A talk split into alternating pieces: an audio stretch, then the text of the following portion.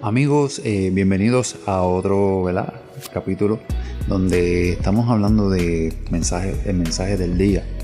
Eh, si usted odia a alguien, tiene odio por algo, nunca va a poder olvidar. Porque todo lo que se odia se marca en nuestras vidas.